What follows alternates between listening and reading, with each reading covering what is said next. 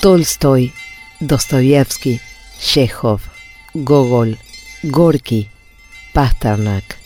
Mayakovsky, Turgeniev, Bakhtin, Pushkin, Nabokov, Akhmatova, Tsvetaeva, Bakunin, Asimov. Einstein, Tarkovsky, Bertov, Kandinsky, Rodchenko. Nureyev, Plitskaya, Pavlova, Baryshnikov. Pero no solo artistas, también los Romanov, Rasputin, Mikhail Kalashnikov, Yuri Gagarin, Valentina Tereshkova. Y claro, Lenin, Trotsky, Stalin, Gorbachev y Putin. Moscú, San Petersburgo, Siberia, Vladivostok, espías, viajes al espacio, el transiberiano, resistencias heroicas a los invasores.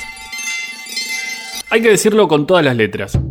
Los rusos nos gustan, nos dan miedo, nos caen bien, nos generan perplejidad. Los admiramos, no los entendemos, no podemos creer todo aquello de lo que son capaces.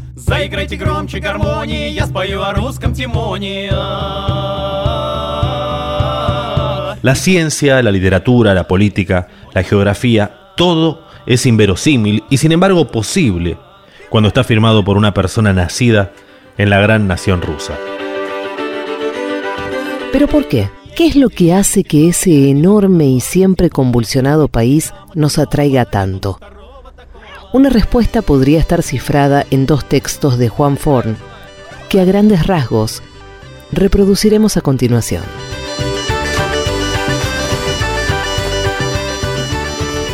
El roble es un árbol, la rosa es una flor, el ciervo es un animal, la golondrina es un pájaro. Rusia es nuestra patria, la muerte es inevitable.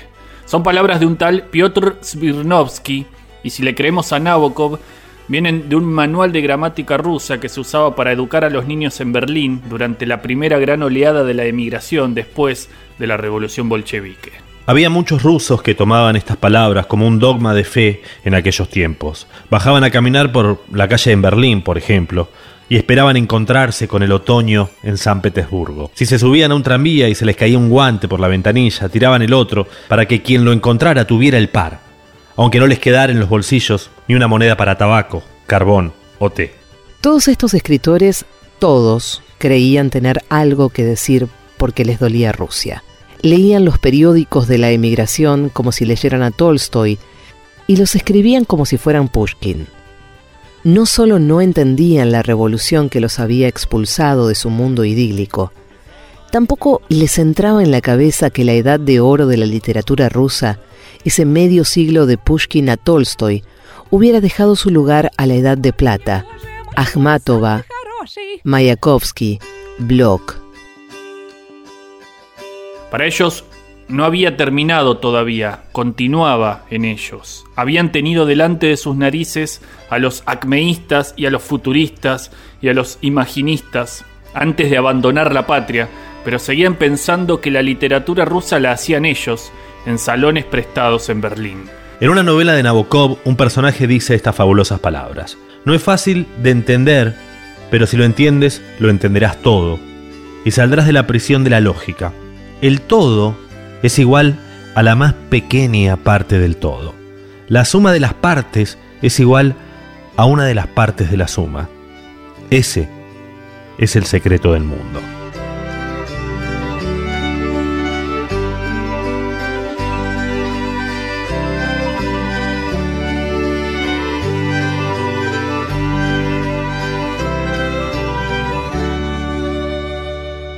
El año 1937 fue fatídico en la Unión Soviética.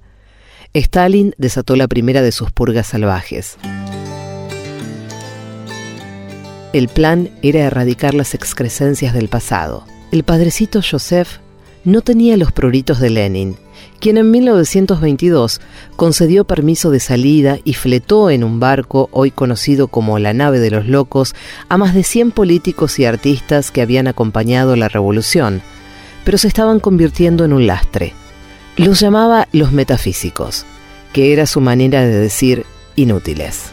Stalin fue más drástico. Se calcula que solo en 1937 limpió a más de 10.000 antirrevolucionarios, muchos de ellos artistas que en su gran mayoría creían hasta entonces ser buenos ciudadanos soviéticos.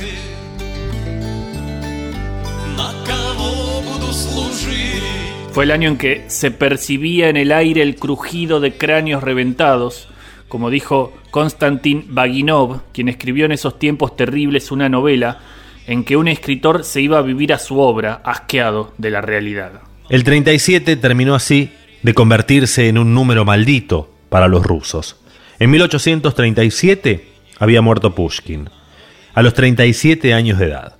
La misma edad en que murieron o cayeron en desgracia, ya en tiempos stalinistas, Mayakovsky, Jarms, Babel, Pilniak, Maldestam, Bulgakov, Platonov y muchos más. Ahora bien, en ese mismo año, Stalin abolió el derecho al aborto. El ingeniero de almas sabía cómo compensar la pérdida de sus sucesivas purgas. Los nacidos en esos años, de 1937 a 1953, cuando murió Stalin y se volvió a legalizar el aborto, estaban programados para suplir el déficit demográfico, para rellenar el vacío, pero no de la manera en que imaginaba Stalin. No es casualidad que esas dos generaciones fueran quienes se encargaron, anónima y clandestinamente, de ocultar y copiar textos prohibidos para salvarlos de las fauces del olvido. Apenas sucedió a Stalin, Khrushchev puso en marcha el primer plan masivo de construcción de viviendas, las Khrushchevskas, palomares de ambientes ínfimos y paredes endebles que por primera vez desde la revolución permitían a las familias tener cocina propia. Esas cocinas se convirtieron en el lugar por excelencia donde hablar de lo que no se podía hablar en ninguna otra parte.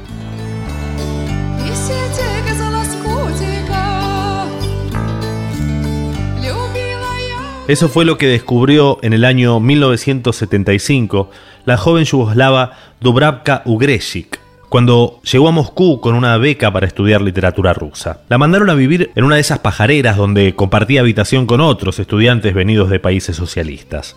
La joven Dubravka fue a Moscú llevada por ese impulso que embarga a todos aquellos que nos fascinamos en nuestra adolescencia o primera juventud con los grandes escritores rusos de la era dorada, de Pushkin y Gogol a Dostoyevsky, Tolstoy y Chekhov. Y nos negamos a creer que no hubo nada después, que esa suprema explosión creativa no dejó cría cuando llegó la revolución bolchevique. Hoy sabemos que hubo una edad de plata después de la era dorada con el invencible cuarteto Akhmatova, Tsvetayeva, Mandelstam, Pasternak a la cabeza, y vino después una de rubí, por el rojo sangre que la caracterizó y a ella pertenecen todos esos escritores y escritoras que fueron víctimas de las purgas de Stalin. Pero para saberlo hay que dejarse invadir por eso que Federico Pavlovsky llama la fiebre rusa.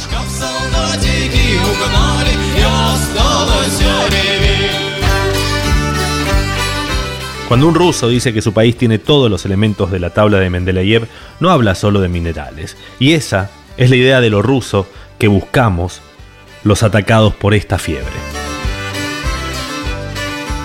Ese demencial termómetro emocional que va más allá de lo concebible para arriba y para abajo en la escala térmica. Borges dijo que los rusos nos han demostrado que nadie es imposible. Suicidas por felicidad, asesinos por benevolencia, delatores por humildad, amantes que se adoran hasta el punto de separarse para siempre.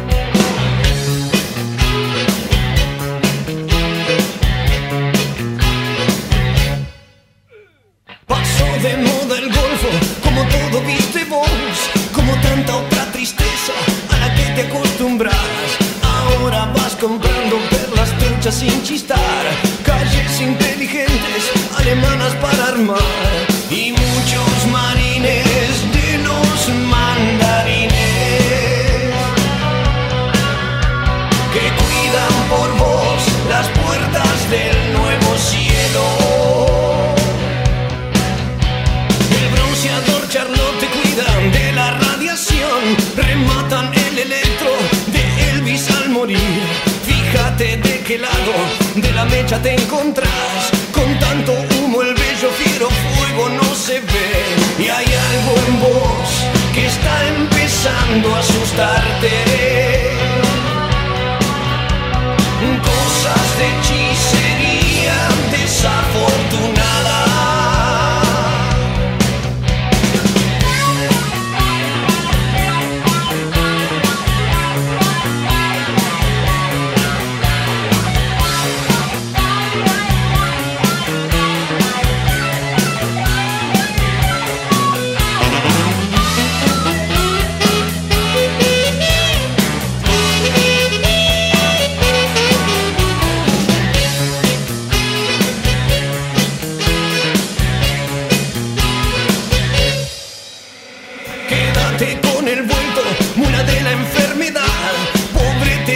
Tropa de la guita y chimpancé.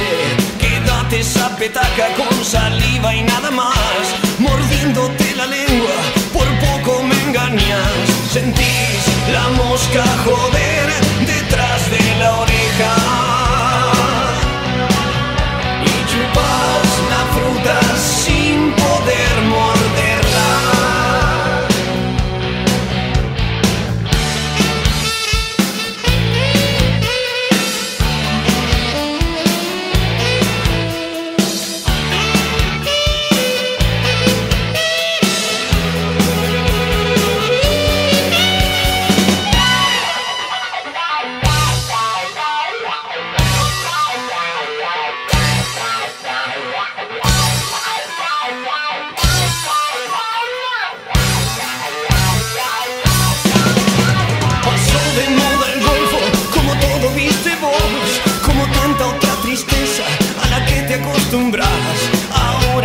Comprando perlas truchas sin chistar, calles inteligentes, alemanas para armar, y muchos marines de los mandarines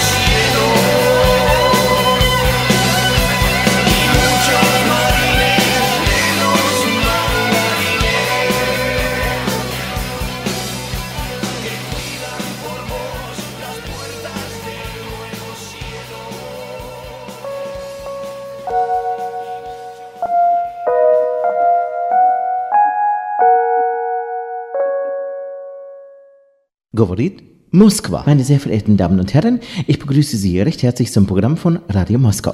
Am Mikrofon ist Alexander Reskin.